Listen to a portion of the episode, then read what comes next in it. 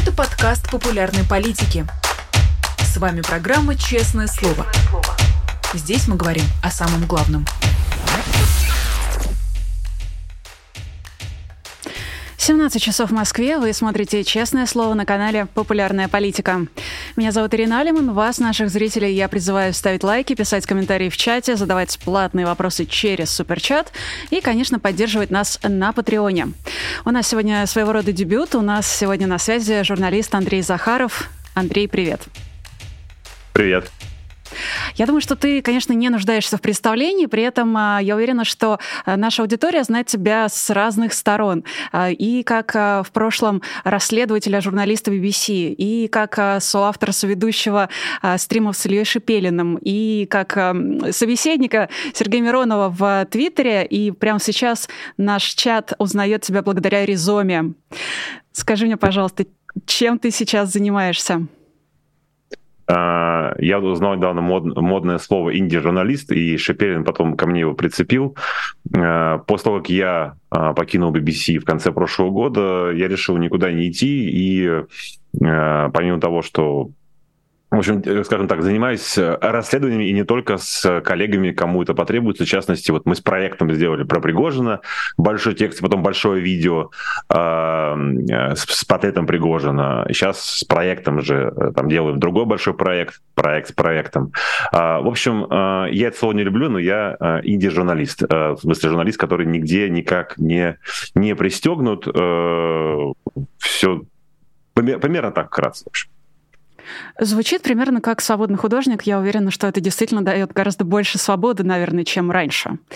А, я думаю, что еще ты известен как а, человек, который в стримах, в своих соцсетях нередко пишет о так называемых дедах у гаража. Меня вообще часто спрашивают, что это такое. Я, как постоянный зритель, поясняю, что это такое. Мне кажется, вообще впервые этот термин появился, наверное, у Сергея Смирнова из «Медиазоны». По крайней мере, я впервые у него услышала но у тебя, как у человека, который говорит об этом достаточно часто и достаточно в это глубоко погружен, а, хочу э, попросить тебя рассказать, что такое деды у гаража и что это за такая мифология какая-то, которая есть а, вообще внутри вот этого явления. А, кстати, а мне нужно каждую фразу заканчивать честное слово, да? Как у вас принято? Не Знаешь, как это? Не обязательно. То есть, то есть ты такое что-то тезис сказал о таком честное слово. Э, не знаю, Соловей заканчивает э, каждый свой тезис честным словом. Было бы, кстати, кстати, было бы классно на самом деле. Вот. А, э, дело в том, что мне вообще кажется, что в нам, журналистам или там, не знаю, политикам российским э, при анализе ситуации в России и при анализе того, что происходит в голове у Путина и его окружающих его дедов, нам не хватает немножко э, современной психологии, психоанализа, э, потому что это сразу немножко, потому что мы часто ищем э, причинно-следственную связь, э, ищем, значит, сознательное какое-то э, желание везде э, хитрый умысел со стороны этих людей, но мы э, очень важно понимать, кто они такие. И вот этот твиттер, мем, который пришел с твиттера, врагоражен дедов, он очень классно это дело описывает, да, то есть я попробую сейчас нарисовать картину. Вот вы, не знаю, они, эти деды не обязательно должны быть у гаража, но вот э, вспомните, кто смотрит, вы идете вечером домой, не поздно, не поздно, да, а там, значит, э, на скамеечке во дворе где-то сидят такие э, там 50, 55, 65 лет мужики, э, многие из них отставные офицеры, отставники, прапорщики, скорее всего,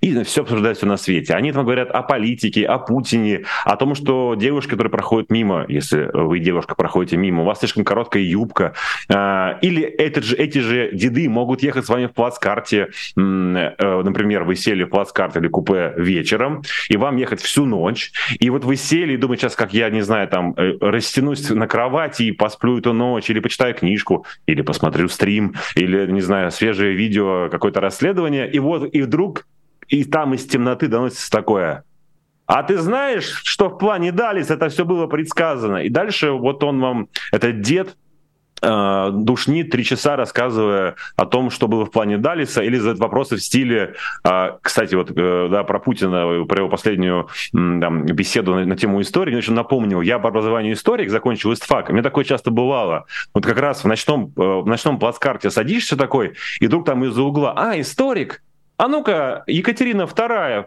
в 62 году что делал? Такой, да я не в курсе смысла. А, ты, значит, не историк. Вот это свойство гаражных дедов. И, собственно говоря, а, Путин и остальные окружающие люди по психологии своей типичные гаражные деды, да, то есть а, престарелые мужики, которых самым их, их, ну, в общем, им хочется, чтобы их боялись. Э, им хочется, чтобы их боялись, чтобы их уважали. Им хочется понимать реальность. При этом реальность они понимают в рамках такого вот конспирологического мышления, потому что эти гаражные деды, это очень важно, это позднее советское поколение. Э, э, это позднесоветское поколение, примерно молодость их пришлась там на, на, на конец 70-х, начало 80-х, поэтому у них сочетается то, что они Ленина читали с Марксом, с Гумилевым, увлечение э, мистицизмом, который которое тогда свойственно было, там, увлечение православной религии, и это такой вот сложный клубок всего, при этом они большие материалисты, в смысле того, что тогда же нужно было все время выдирать джинсы, стенка, там, не знаю, э, это самое чешское, да, сервис, оплетка для руля знаменитая, которую Пригожин украл вот, то есть, с одной стороны, у них, значит, там увлечение духовностью, э, иконами, троицей той самой, да, которую, теперь они забрали у э, Третьяковской галереи, и одновременно жуткий материализм такой. Думаю, важно, что просто теперь, когда эти деды оказались у власти, у них все иное, да, то есть их материализм выражается не в том, что они, э, не в том, что они, э, там, не знаю, стенку чешскую э, должны дойти, найти где-то, да, они должны яхту иметь, это вот в этом выражается, да. А их мистицизм, ну, в том, что, не знаю, там, войну начинают э, 24.02.22, красивые даты и прочее, прочее, да. Или они там нахватались разных знаний, и Гумилева почитали, и Пландалиса, и вот они считают, что они все объясняют. А самое главное, что им свойственно этим дедам, потому что вот их молодость, а потом молодость пришла в зрелость, и наступили 90-е, и они там, не знаю, э, испытали, испытали и страх, и, и, и э, ощущение, не понимая, что происходит, э, и, соответственно, очень сильный ресентимент. То есть вот, эм, вот эту боль, потому что они утратили эту большую империю, потому что они потеряли, ну, как-то беспокойство испытали, дискомфорт, когда все рухнуло, страх перед реальностью. И вот этот клубок, он очень хорошо выражает деды у гаража, потому что точно такие же, как Путин, э, его люди из Совета Безопасности, таких же дедов можно встретить где-нибудь там, не знаю, в гаражном кооперативе. Они сидят, э, сначала они, значит, обсудили карбюратор, почему не работает, выпили по стакашку, и потом пошло, значит, там же сам, каждый специалист геополитики. Вот душнящий дед из гаража — это лучшее описание эм, лучшее описание нынешнего руководства в России. За одним большим исключением. Душнающие, душнающие деды из гаража, они, слава богу, не имеют власти и, соответственно, не могут никому зла сделать. А эти деды у гаража, они наделали, они людоеды, да, они наделали много, много зла, они лишены эмпатии. Вот. Ну, в принципе, если взять деда из какого-нибудь гаражного кооператива «Цветочек» или «Зорги» э, московского и посадить в Кремль, они будут точно так же управлять и будут точно такими же людоедами, будут точно такими же лишенными эмпатии людьми. Поэтому этот мем из Твиттера, родившийся еще до войны, он как-то постепенно развился и, мне кажется, точнее всего описывает, э, описывает э, психологию Путина и остальных дедов из гаража безопасности, ну или Совета безопасности. Надеюсь, я понятно объяснил. Честное слово. Спасибо большое за уточнение. А я, кстати, знаю, что вы с Шепелиным настолько глубоко погрузились в изучение этого явления, что а, даже планируете гаражный стрим. Я видела в твоем телеграм-канале вот эту фотографию. А, судя по всему, вы едете читать план Далиса. Так ли это? Да, мы купили, купили вот э, Жигуль, да, мы обсуждаем там, что почему не едет, э, мы уже скоро починим, ну, просто я в гостях, э, мы с ним, у меня, скажем так, поэтому, да, у нас есть план провести стрим из гаража, но тоже, знаешь, если, если говорить серьезно, да, э, это такая карнавализация... Кар, карван, господи, карнавализация...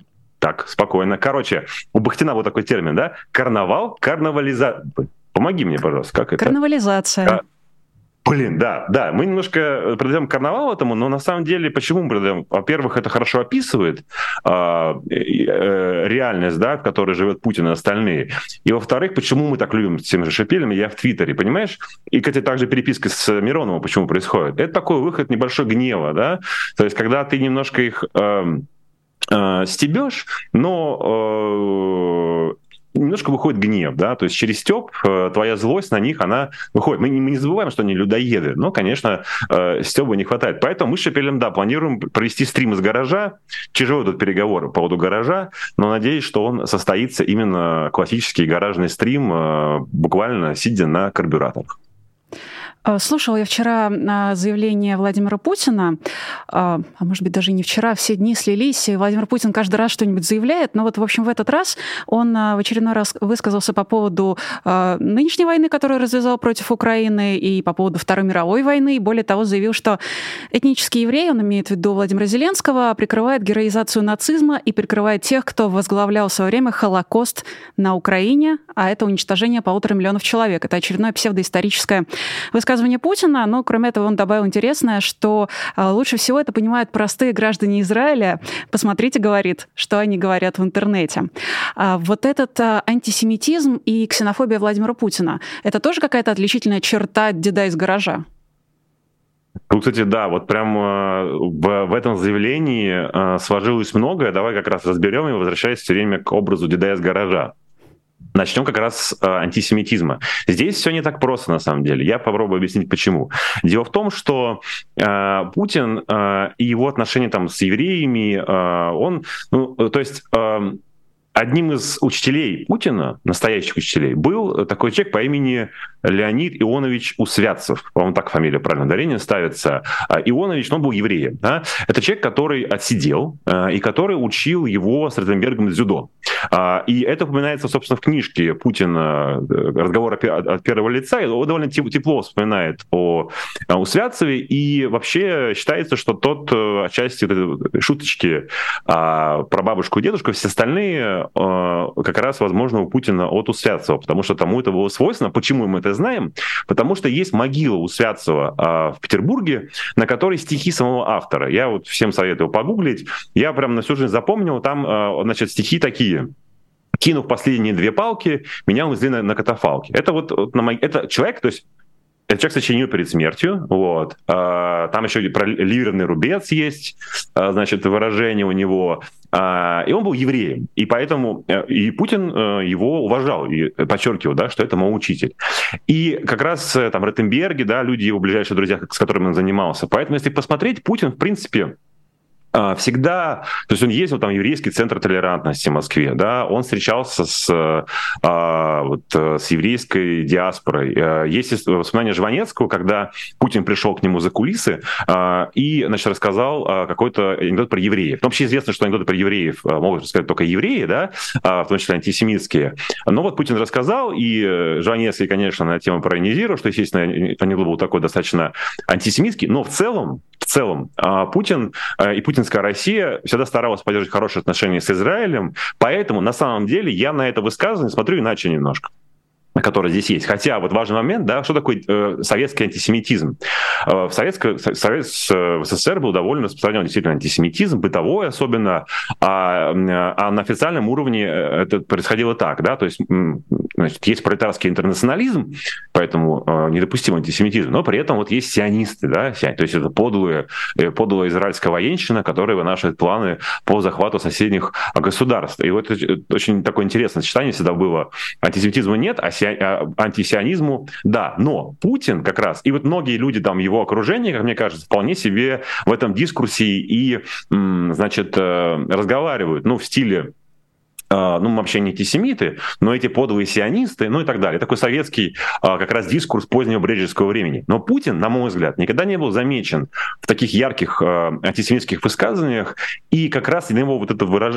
про Зеленского, я смотрю иначе э, его высказывание. Дело в том, что что он сказал по сути, да? То есть в этой его картине мира ему же важно показать, что он прав, что война началась э, вполне под благовидным предлогом, что там э, на Украине, значит, э, одни нацисты, и, соответственно, нужно было бороться. Это его картина мира, в которую, допускаю, он вполне верит. Да? Он как, ты знаешь, вот э, э, Сталин, скажем, э, известно, что поздний Сталин, там, после войны уже, да, он часто верил э, в пропаганду. Есть знаменитое э, воспоминание э, чего-то, когда он посмотрел фильм, по-моему, «Кубанские казаки», а там, ну, абсолютно, там, колхозники тогда жили, значит, э, голодали, а там показывал, у них столы ломятся от э, снеди, да, и Сталин сказал, хм, у нас неплохо колхозники живут. То есть он верил в то, что ему показывают. Поэтому Путин вполне себе верит, что в Украине нацисты, но дальше у него возникает когнитивный диссонанс, потому что если там в Украине нацисты, там должно быть, ну, не, не может быть евреев во этого государства. Это все время ему, значит, э, портит картину реальности, ну и, соответственно, плюс все постоянно ему на это указывают. Ну, по крайней мере, да, в тех, кто ему папочку кладет какие-то вы, вы, вы, выкладки из западных медиа, потому что Путин не читает интернет, более того, он гордится тем, что не читает интернет. А, в утечке Пригожина есть просто гениальная, гениальный диалог э, э Путина и Берлускони от 2011 года, э, где Путин говорит, а я не хочу, чтобы моим мнением управляли редакторы-журналисты, поэтому я не читаю медиа. Он читает, дает только папочки, папочка правит мне. Так вот, соответственно, ему очень важно как-то исправить эту... Как вот, как вот, вот у тебя прям есть такая картина реальности, в которой в Украине э, значит, правят неонацисты. Тогда твоя война оправдана, потому что в 41-м точно так же сражался с неонацистами. И тут возникает такой момент, что у тебя евреевое государство, и это вот полностью разрешает реальность. Как быть? Правильно. Сказать, что Запад специально посадил еврея, специально посадил еврея, да, чтобы, значит, э, э, все думали, что это не неонацистский режим все, картина реальности выстроилась, да, она абсолютно конспирологическая, свойственная как раз дедам из гаража, потому что дедам из гаража, которые испытали вот этот ужас крушения реальности в виде крушения э, мира, в котором они жили, советского, да, а вообще конспирология — это когда человек-конспиролог, он э, упорядочит реальность через конспирологию, потому что одно дело, ты не понимаешь, что происходит, а другое тебе говоришь, я все понимаю, что происходит. Так вот, я это высказывание как раз э, рассматриваю именно вот как э, попытку э, это когнитивный диссонанс уменьшить, соответственно, вот Запад посадил Зеленского специально, а на самом деле там неонацистский режим. Ну а дальше, если говорить про его диалог, это абсолютно такой диалог душного деда из плацка. У меня такие были диалоги, понимаешь, какими-то дедами, которые начинали, а, ты историк? Потому что там же есть такой диалог вот с этим, э, забыл его зовут, э, фамилию, да? Историка, а, у него фамилия Школьник. Да, да. А кто? А кто это делал? Вот реально, вот, а Екатерина что делает? Я такой, ну, я не помню, я не обязан знать. Ну, слушайте, вот это прям вайп э, разговора об истории с э, душными дедами. И так как я много путешествовал в юности, будучи студентом из ФАК, у меня таких разговоров было куча. А, историк? А ну-ка, что было в 1440 году? Я же не обязан знать все даты. А ты же историк. Вот примерно то же самое. Поэтому на его высказывание я смотрю вот, э, вот с такого ракурса. Честное слово. Да, верю. А, ты помнишь, как примерно год назад а, Сергей Лавров а, высказал нечто подобное? Он тогда сказал на каком-то официальном мероприятии, что может ошибаться, но у Гитлера, как он говорил, тоже была еврейская кровь. И после этого Путину пришлось извиняться за Лаврова. Кто в данном случае будет извиняться за Путина перед Израилем, как думаешь? Ну, да, это э, кто? Э, они, он же извинялся, потому что с Израилем всегда поддерживали хорошие отношения. Да? Путину было важно хорошие отношения с Израилем. И, в принципе, про Израиль, ну, сейчас вот в плане там, поддержки Украины разное, там, не будем углубляться, там говорят, да, некоторые обвиняют, что недостаточно поддерживает, э, помогает России и что-то еще. Но, по крайней мере, недостаточно, недостаточно поддерживает. Поэтому а, вот если сказать про, вернуться к вопросу, потому что важный момент как раз про, а, значит, э, когда он стал размышлять про в Израиле, значит, э, пишут в интернете, да, это же такое прям признание, зачем РИА Новости уже несколько лет создают абсолютно бредовые новости в стиле «болгары высмеяли», э, «в Британии удивились». Э, это потоковые новости РИА Новостей, которые выглядят так. На каком-то израильском или британском или болгарском или французском новостном сайте выходит заметка, там есть комментарии, да, они могут быть специально тролли про кремлевские, ну, в принципе, э, комментарии всегда могут быть разные. Дальше они надергивают комментарии, комментариев, иногда указывая ники, и это буквально реально пык-мык, чик-пык-пык какой-то, да, то есть это ну просто вот какой-то случайный ник. И пишут, что вот э, три человека с ником пык-мык, чик-пык-пык высмеяли, да, и э, я еще тогда говорил, что это точно новости для папочки, потому что Путин кладется, ему не кладется пык-мык, чик-пык-пык. Более того, он даже не поймет, что пык-мык, чик-пык-пык это, ну, реально смешно, это не, не реальный человек, а скорее всего просто в заголовках. И вот он каждый день ему там выпадает в его папочке. В Израиле высмеяли, да, Зеленского. А такие новости были на РИА Новостях несколько раз как раз. И вот ему создается впечатление, что в Израиле там реально высмеивают э, Зеленского, да, или там что-то про Британию. Поэтому э, у него есть определенный неформальный контакт э, с руководством Израиля, подчеркну, да, то есть всегда э, Путину было важно хорошие отношения с Израилем по многим причинам. Поэтому, не знаю, придется ли вообще извиняться, извиняться или нет. Ну, если что, он прочитает лекцию, прочитать лекцию, что ничего не имеет против евреев, но в Украине значит, царствует антисемитизм. А Зеленского специально посадили.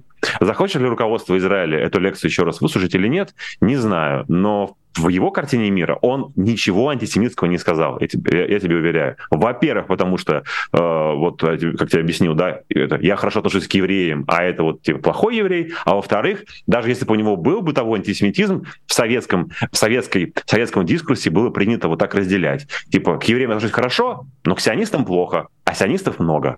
Ну, вот э, так что он тебе найдет кучу оправданий, кто бы ему там ничего не предъявил. Честное не слово. Сомневаюсь. Да, действительно.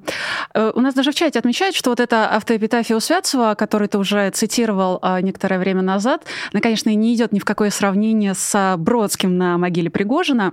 И отдельно хочу спросить у тебя, как тебе вообще в целом показалась эта специальная похоронная операция? Э, что это было? Э, ну, тут как раз вот выступлю, хотел сказать, выступлю Валерием Соловьем нет, выступлю Андреем Захаровым. Нет, я специально э, провел некоторую работу с э, беседу с источниками, э, и потом увидел, что мой коллега из Moscow Times Петя Козлов поговорил со своими источниками. С другой стороны, с, в Кремле, да, я поговорил с источниками вокруг Пригожина. И моя картина э, и Петина, они совпали. Смысл простой, да? То есть э, э, родственников Пригожина, в частности, значит, его жену, мать э, и э, сына, да, их попросили так, чтобы похороны не были похожи и не превратились в, ну, в, в любую форму политического высказывания. Да? Это не обязательно митинг просто похороны, которые говорятся речи, похороны, на которые приходят 300 вагнеровцев, а, похороны, которые освещаются всеми медиа. Это в любом случае для них политическое высказывание. Высказывание какого рода? Ну, сейчас в Кремле очень боятся той самой угрозы справа, да, то есть вот э, Стрелков сел буквально за две недели, да, до Пригожина примерно. То есть угроза справа это те, это то есть Путин Z-патриот, да, а это Z-патриот, да, это люди, которые не против войны, а против того, что война была более жесткая, да, что была там всеобщая мобилизация, настоящее военное положение и прочее. Они считают, что Путин слабый. И э, как раз эта группа населения, которая подкармливается самой войной и неизбежно так или иначе растет, хотя там есть пределы всегда вот такой, такой группы, она Кремль пугает. И, соответственно, Пригожин выглядел как один из лидеров э, этой группы. Э, не случайно, кстати, да, допустим, ведь есть такой вот, знаешь, жест, э, да, который пришел от вагнеровцев, э, как они называется, она забыла, Джамбо, ну вот, популярная была, если посмотреть, вот среди многих там стрелковцев молодых, да, она было там, Z-патриотов, он был распространен, а это пришло от вагнеровцев. Соответственно, сколько я понимаю, была просьба такая, да, чтобы похороны конкретно Пригожина, бог с ним Суткиным, это не, не человек-символ, да, не были политически политическим высказываниям любого рода, чтобы не выглядело так, как будто хоронят популярного человека. Потому что, конечно, Путина вот эти кадры из Ростова сильно задели, когда э, народ провожает э, Пригожина, да, и, соответственно, там, значит, он им машет как э, Джокер, да, в фильме э, последнем. Э, и Э, не зря Путин буквально через несколько дней после этого э, его там женщины Дагестана обнимали и тискали, и все мы удивлялись, э, да, как так, он же соблюдает карантин. Ну, помимо того, что он просто испытал страх во время мятежа Пригожина, потому что самое большое, чего он боится, он боится потерять власть.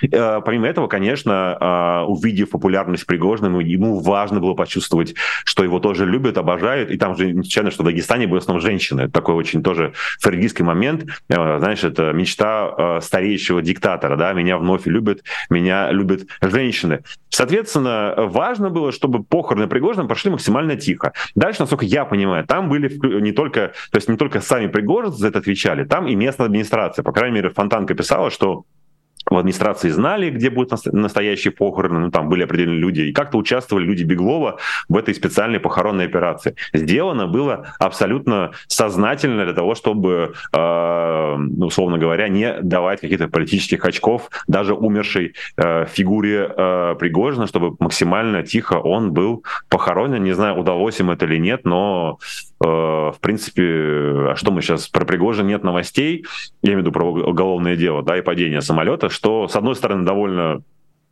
ну, как бы ты хочешь сказать, в смысле, там упал самолет у вас э, две недели назад под Москвой, там как бы два героя России, э, там везде в Москве камеры, э, в аэропорту и везде, да, с распознаванием лиц. Какие там результаты? Ну, во-первых, понятно, что, возможно, нужно так все преподать, что, не знаю, самолет упал, упал, упал сам, и поэтому там у следствия большие задачи. А во-вторых, возможно, в том числе сейчас не нужны никакие новостные поводы, связанные с Пригожиным. Такое, ну, как любит часто Путин и Кремль, да, не комментируем ничего, оно, оно как бы и забывается. Так и Пригожин. Нет новостей, он и забывается. Да, им важно, э, то есть Пригожин, последнее скажу, и, и Вагнер для Кремля, для Минобороны такой Карфаген, да, который должен быть разрушен, но не просто разрушен. Римляне же не просто разрушили Карфаген, а, Карфаген, прошу прощения, они еще посыпали его солью, чтобы там вообще ничего больше не выросло. Он должен быть мертв это место. И для Путина и Кремля а, Пригожин и Вагнер — это Карфаген, который должен быть разрушен и посыпан солью. И мы сейчас видим, как на него посыпают соль. Честное слово. Слушай, ну вот при том, что Уткин, прости, а, Уткин явно не человек-символ, тем не менее похоронили-то его с воинскими почестями, да еще и на мемориальном кладбище, что мне кажется, придает во всей этой истории а, еще больше такого вайба цирка с конями. А, есть, есть ли такое ощущение у тебя? Есть, конечно, но просто Уткин действительно не угроза. Соответственно, здесь э, почему не оказать воинские почести человек, который сделал так много для путинской России, да, то есть там ЧВК и прочее. Соответственно, вполне себе он, он условно... Это такой, знаешь, немножко еще э, дискурс бандитского Петербурга, когда, значит, собрались на стрелку, вот, постреляли друг друга, а потом э, обе стороны пришли на похороны. Ну, постреляли пацанов, жалко, классный был бригадир э, по кличке Вагнер. Ну, жалко, ребят. Ну, что, ну, были проблемы, порешали вопросики, давайте вместе снимем шапки, да. Вот, вот примерно так, э, так и примерно с Уткиным. Ну, да, он оказался на той стороне, Пригожин э, перешел дорогу императору, поэтому умер. Ну, классный парень, ну, в принципе, ну, сам виноват, но классный парень. Поэтому, да, у меня есть такое ощущение, но просто он не представляет никакой политической угрозы, поэтому его можно было похоронить э, причитающимся ему по закону и по понятиям этого круга, по частям, с какими он был похоронен. Честное слово? Забыл сказать честное слово. Забыл сказать, да. Я напомнила. А есть еще один персонаж, а, которого мы все потеряли после Пригожинского мятежа, ну, собственно, генерал Суровикин. А тут э, его нашли, Ксения Собчак, если быть точной, нашла и показала нам вроде как Суровикина, вроде как живого, ну, живого и вроде как здорового, а, прогуливающегося такого на променаде со своей супругой. И между тем стало известно, что любую информацию о Суровикине убрали с сайта Минобороны, то есть там уже ни биографии, никаких упоминаний по поиску ничего. А, как ты думаешь, а является ли пример Суровикина, может быть, таким сигналом о том, что Путин так или иначе начинает чистки среди своих а, после вот этого Пригожинского мятежа? Ну, то есть Пригожина он убил, ну, не знаю, сколько связан с этим Гиркин, но его он посадил, а вот теперь генерал получил такую отставку. Не, конечно, это, это самая угроза справа, э, в часть которой является э, опасность мятежа генералов, которые условно там хотят, чтобы война шла иначе. И в любую войну генералы становятся, усиливается. Ну, достаточно вспомнить мятеж э, Корнилова в 17 году, да, когда он шел на Петроград. В принципе, то есть это одинаковый сценарий всегда. Поэтому, конечно, э, и военных боятся, и людей типа Стрелкова боятся. Ну, его, как, его можно считать системным, да, потому что человек, который, по сути, сути, а, начал войну, возглавил тот самый отряд, который вторгся а, в Украину, но при этом, да, он давно уже рассорился. Но все равно это люди, условно, которые раньше так или иначе воспринимались как счастья свои. Поэтому э, Суровикин э, только то, что мы знаем, да? мы даже не знаем про общее количество. И, кстати, вот эта большая проблема э, там, нынешней журналистики, нынешней политической аналитики, да, что э, э, мы узнаем о том, что происходит в Кремле э, от западной разведки. Вот американский журналист, значит, позвонит э, источникам в разведке, или они сами скажут, и э, а, а американская разведка, имеющая хорошие э, органы, э, средства Э, радиоэлектронной разведки, значит, она тебе э, сообщит, что, условно говоря, думает Путин, ну, в смысле, что происходит в кабинете, ну, примерно, да, и расскажет, что там, э, там отставка такого-то генерала связана с тем. На самом деле, это же не первая загадочная отставка, были какие-то передвижения, отставки, то есть там Минобороны реально происходит какая-то, э, ну, реально грызня, возня, и э, когда-нибудь э, мы узнаем, э, что там примерно те же нравы там царили, что где-нибудь в э, СД в нацистской Германии там в 44 году, да, где реально была э, грязня,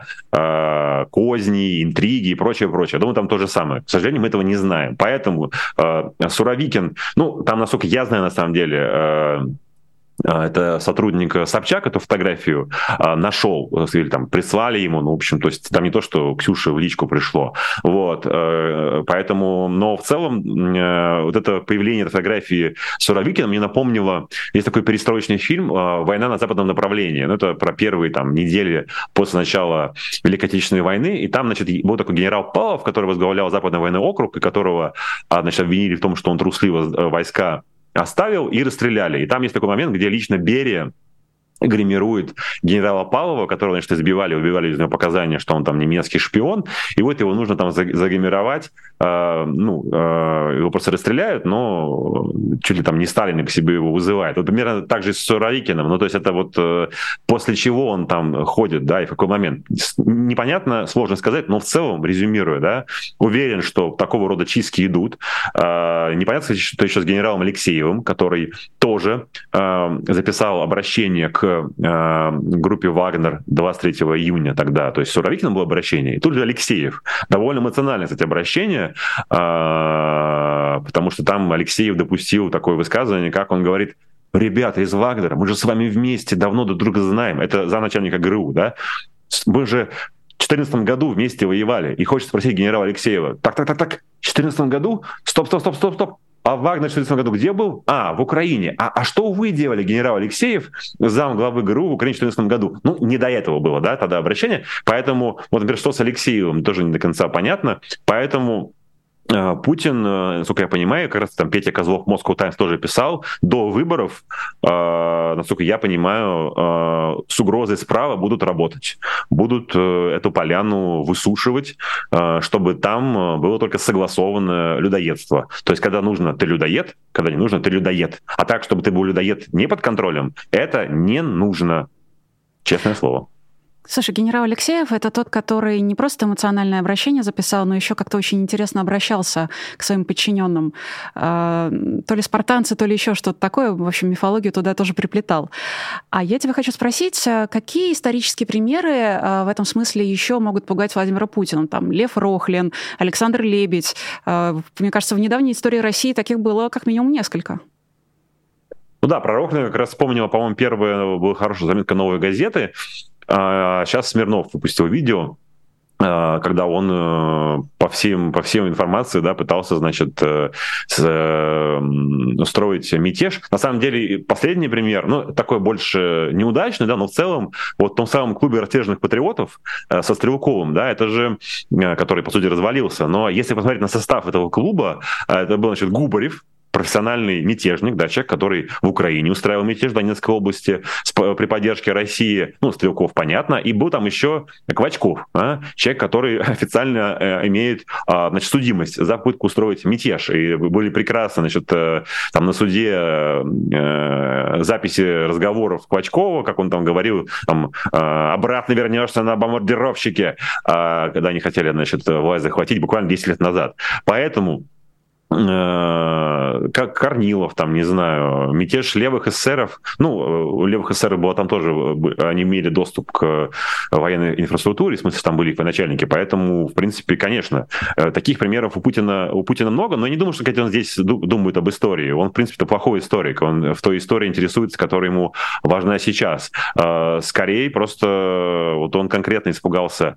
Он же, я сейчас даже скажу тебе, недавно была заметка чья-то, про а, про... А, BBC была заметка про э, дипломатию нынешнюю. И там было очень интересно из какого-то американского чиновника времен Обамы воспоминания э, разговоров Путина с Обамой, и, и что Путин, он понял по разговорам Путина, что Путин очень напугали оранжевой революции, э, и он, которые происходили тогда Сербия, потом Грузия, потом Украина, по-моему, правильно назвал последовательность, э, в Беларуси была попытка, да, и, и он воспринимал их как, э, значит, инспирированные американцами, и он прям по-животному испугался, что американцы через революцию, значит, его свергнут, а потеря власти для него, в моем представлении, да, это, ну, это как лишение жизни, да, то есть он ассоциирует себя с Россией, ассоциирует себя с э, властью, и лишение власти — это лишение жизни, по сути. И поэтому в том самом обращении утром 23 июня э, к народу, да, он был как и в гневе, так и в испуге, э, потому что для него это, ну, просто военный мятеж. Соответственно,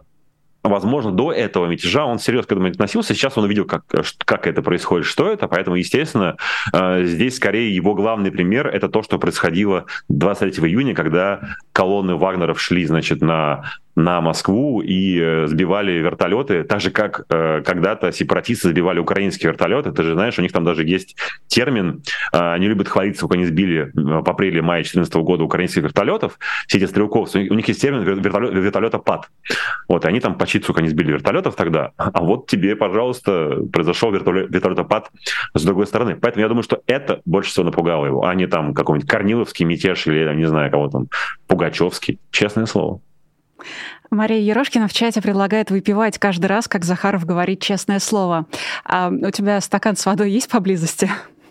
Нет, я что-то не захватил с собой. В следующий раз, если еще позовешь меня, если там сейчас певчик скажет, Сейчас я позаряжаю воду.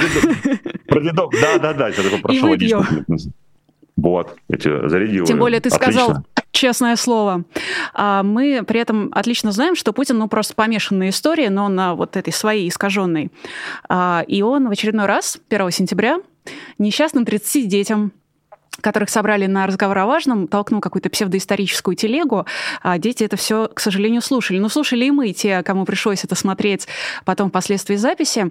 И, конечно, я с тобой хочу поговорить о том, как вообще проходит эта индоктринация путинской идеологии и путинской версии истории в школах. А как с историком, как с бывшим учителем истории. Как ты на все это смотришь? Слушай, это, кстати, очень любопытно, потому что э, вот давай вспомним точку, в которую они реально заботились э, воспитанием, ну, вот, вот условно говоря, то есть они там, понятно, так или иначе идеологию пытаются давно протащить, эти движения все многочисленные, там наши, местные и прочее, но вот началась война, у них не получилось взять Киев, да, и они начинают потом судорожно, э, значит, э, вспоминают э, про подрастающее поколение, и начинается вот буквально все эти подготовка учебников, методичек, Э, год назад были введены разговоры о важном. Вот, то, то есть до этого, до войны и до того, как она пошла не по плану, э, они ну, э, внедряли эту идеологию, но не так. Да? Почему? Вот я для себя как раз спросил, почему? На мой взгляд, потому что э, это, это так же, как почему Путин, почему Путину очень важно сказать, что это Запад посадил еврея.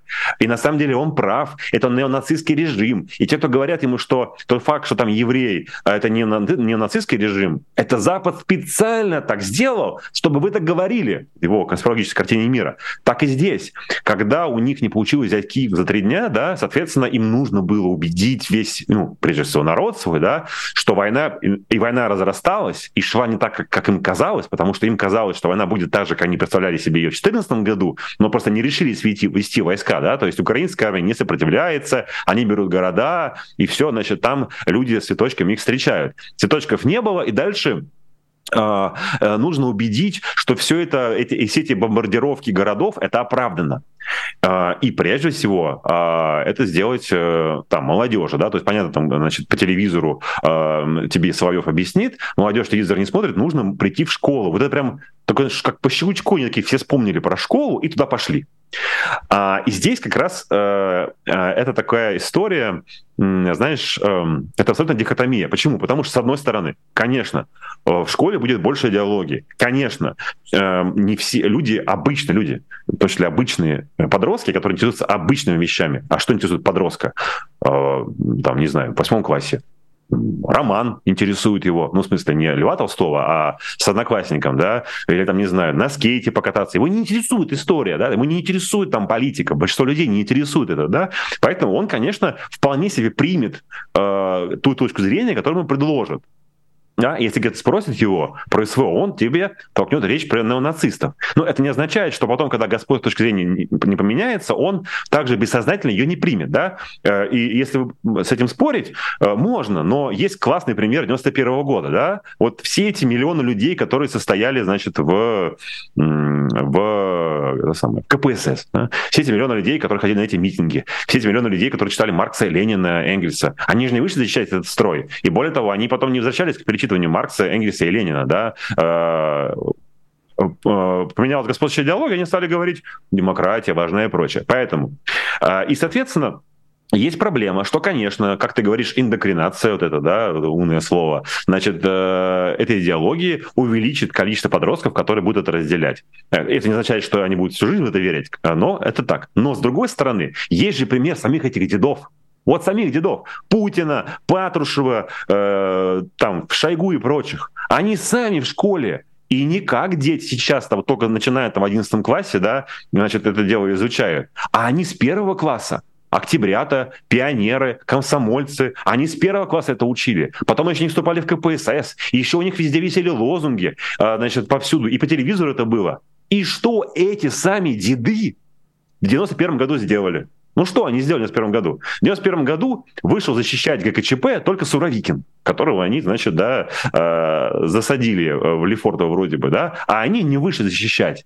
Вот. Как раз показывает, чем больше идеологии у тебя, тем больше к ней отношение происходит формальное. Ну, это есть хорошее исследование на тему, господи, забыл фамилию его, историка, антрополога это было навсегда, пока не закончилась э, книжка, да, он показывает, что это такое было достаточно формальное верование, это как ритуал был. Но э, глубоко никто, никто, значит, в себя это не затаскивает. Это не лицемерие, а просто как ритуал. Посидеть на собрании, э, там, не знаю, сдать зачет по капиталу Маркса, э, Маркса или там, не знаю, по антидюрингу Энгельса, и все. Вот. Поэтому резюмируя, то есть с одной стороны, да, дедам очень хоть, им хочется убедить, что они правы, прежде всего подрастающее поколение, потому что им страшно, что эти дети вырастут и спросят их. Тем более, наверное, я думаю, что опросы показывают, что чем ниже от возраста возраста дедов у гаража, тем больше сомнений у людей, да, особенно молодежи. Им важно их убедить. И кого-то не убедят, кто-то будет эту точку зрения разделять. А кто-то, ну, формально там, ну да, сдаст этот экзамен, но на самом деле ему э, э, скорее всего, будет просто пофигу, как и большинство людей, пофигу, а, да, и люди хотят просто свою частную жизнь вести. Либо он просто будет фигу в кармане держать, ну ладно, бог с вами, бог с вами, я сдам. Ну, кстати, к слову, вот как раз этот учебник новой истории, да, раздел про СВО — это май то есть вот, вот они весь 11 класс изучают там э, советский период, а в апреле-мае апреле-мае, уже когда им ЕГЭ сдавать, да, у них будет СВО. Ну, вспомни себя в, в апреле-мае 11 э, класса. Вот. Тебе было ли там до других предметов, кроме тех, каких сдавать? Вот. Мне, честно говоря, нет. Хотя я ЕГЭ даже не сдавал. Я, ну, короче. Вот, честное слово. Так, я честно пью. Сейчас я чайку э, возьму, подожди каждый раз, когда ты говоришь честное слово, у нас, к сожалению, так. с тобой остается буквально одна минута, поэтому давай так, я поверю, что у тебя там где-то есть чай, а приложиться и э, зарядить можно будет уже потом в записи. Я вспомнила себя в одиннадцатом классе. Да, мне кажется, было не до того. Поэтому это, наверное, самая лучшая новость а, про новый учебник истории, про то, что вот все это начнется тогда, когда учеба уже, по сути, закончится. Я очень благодарна тебе, что ты нашел время и пришел сегодня к нам в эфир. Ты замечательный гость честное слово. И, конечно, желаю тебе удачи на сегодняшнем гаражном стриме. Илья, привет. И рекомендую всем нашим зрителям смотреть этот самый гаражный стрим. Да? Спасибо большое. 8 э, э, часов стрим, гаражный стрим про миграцию. Честное слово. Все так. Спасибо тебе большое. У нас на связи был журналист, инди-журналист Андрей Захаров. Еще была я, меня зовут Ирина Алиман, еще были вы, все те, кто посмотрели это вот сейчас в онлайне или посмотрите в записи. Поддерживайте нас, ставьте лайки, пишите комментарии, переходите на сайт Patreon, а выбирайте честное слово, там надо камеру навести на стикер, а перейти, значит, по ссылочке, а выбрать честное слово на сайте Patreon и начать поддерживать, ну, тогда ваше имя появится вот в этой бегущей строке, которая бежит прям-таки вот внизу. И обязательно, конечно, каждый эфир мы будем вас а, отмечать, показывать и радоваться, а, зная, что вы с нами. Я обращаюсь с вами до следующих эфиров. А, очень рекомендую не уходить с популярной политики, ведь сегодня будет много интересного. Оставайтесь вместе с популярной политикой. Ну и вот стрим Шепелина и Захарова тоже обязательно посмотрите. Всем пока. Вы слушали подкаст «Популярные политики». Мы выходим на Apple Podcast, Google Podcast, Spotify и SoundCloud. А еще подписывайтесь на наш канал в YouTube.